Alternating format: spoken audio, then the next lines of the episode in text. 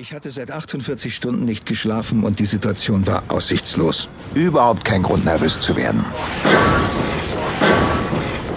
Sunny Dollar und seine Leute hatten die Tochter eines reichen Wall Street Bankers gekidnappt und wir sollten die Kleine in einem Stück zurückholen. Mein Partner, Agent Ted Conroy, wollte mir eigentlich den Rücken decken. Stattdessen hing er an den Füßen gefesselt kopfüber von der Decke. Und das Seil, an dem er baumelte, hielt ein Gangster in den Händen zwei Köpfe größer als ich und viermal so breit. Jerry, ich muss eingeschlafen sein. Kein Problem. Sowas passiert. Ich lag auf einem Förderband, war an Händen und Füßen gefesselt und fuhr Kopf voraus auf einen Stanzbolzen zu, der alles zu breit zermalmte, was unter ihn geriet. Eins wurde mir langsam klar. Bald würde ich eine verdammt große Packung Aspirin brauchen. G-Man! Woo! Sieht so aus, als seien dir die Hände gebunden, Baby. Schau mal, was ich hier habe.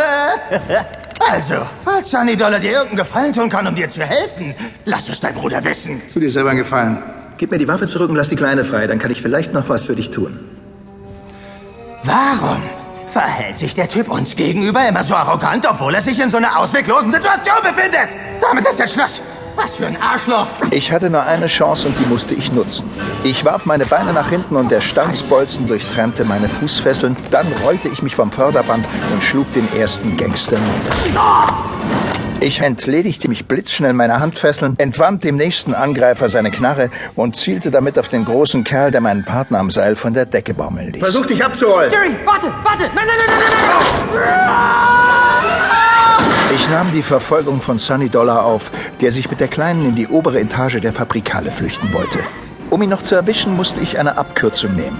Ich sprang mit einem Satz an ein paar Ketten, die vom Dach hingen, und hangelte mich hoch. Als ich Sunny auf der Galerie den Weg versperren konnte, hielt der Feigling das Mädchen über die Brüstung. Jerry, bleib wo du bist oder ich lass sie fallen. Ich schwör's dir, ich lass sie fallen. Jerry, Jerry, Jerry, warte mal. Ich... Aber damit machte er mich erst richtig wütend. Mit meiner rechten verpasste ich Sunny ein paar Haken und mit der linken gelang es mir, nach der Kleinen zu greifen, bevor sie in die Tiefe gestürzt wäre. Sunny wollte ein Messer ziehen, aber ich kettete ihn schneller an das Geländer, als er sich umschauen konnte. Dann zog ich meine Waffe aus seiner Jacke. Ich mag es einfach nicht, wenn jemand meine 38er nimmt, ohne zu fragen. Ach so, ich habe mich noch gar nicht vorgestellt. Hi, mein Name ist Jerry Cotton. Ich bin vom FBI. Als ich den Tatort verlassen wollte, stoppte mich mein Kollege Joe. Hey Jerry, in der 133. hat's einen Mord gegeben. Die Jungs untersuchen gerade den Tatort. Oh, ohne mich, Joe. Ich habe seit 49 Stunden nicht geschlafen. Klar, Jerry. Ruh dich aus.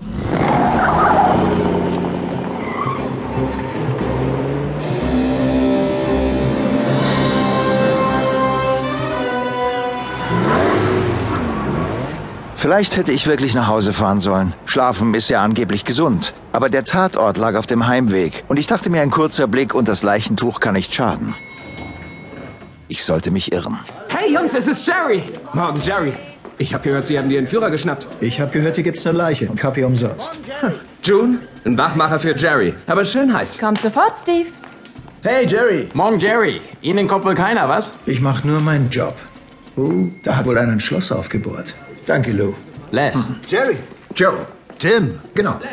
Eine 38er. Schalldämpfer abgeklebt, das war ein Profi. Hey, Jerry. Morgen, Jerry. Das hier hatte der Tote in der Hand. Habt ihr es überprüft? Wir sind dran, Jerry. Irgendwelche Zeugen? Mr. und Mrs. Landis. Was ist mit dem los? Den beiden gehört das Apartment darunter. Wollen Sie mit ihnen reden?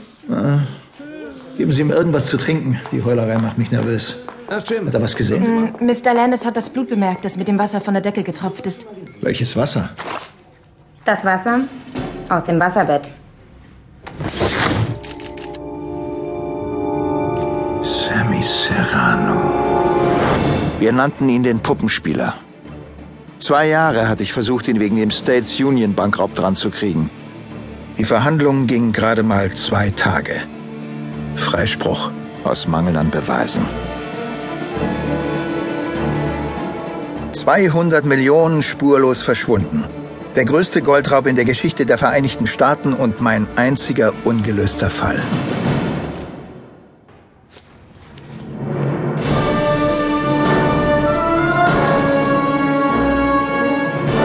Das Schicksal hatte den Puppenspieler und mich wieder zusammengeführt.